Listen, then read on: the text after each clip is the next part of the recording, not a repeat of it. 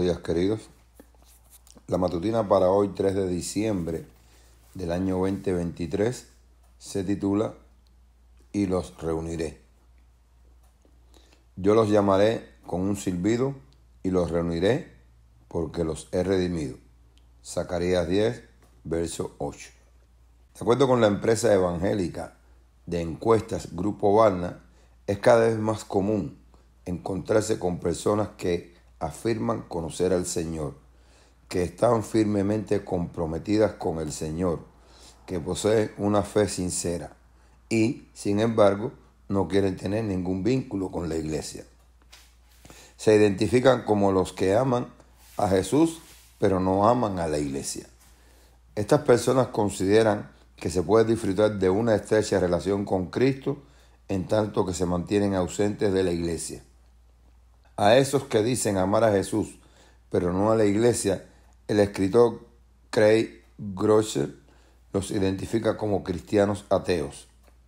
Personas que pretenden amar a Dios, pero sus vidas transcurren negando lo que Dios ha afirmado. ¿Se puede ser cristiano y repudiar la iglesia?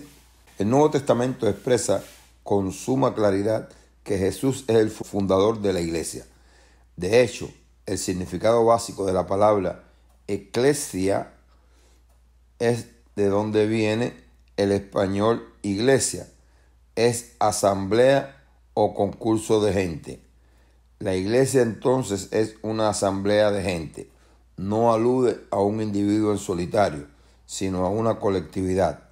No existe cristianismo a menos que éste se viva en conexión con otros. La esencia de la experiencia cristiana encuentra su clímax cuando dos o tres se congregan, porque el Señor está en medio de ellos. Como dijo San Juan de la Cruz en Dichos de Amor, el alma virtuosa que está sola es como el carbón encendido que está solo. Antes se irá enfriando que encendiendo. La iglesia es el instrumento que Dios ha establecido en esta tierra a fin de mantener encendida nuestra vida espiritual al estudiar, orar y fortalecernos los unos a los otros.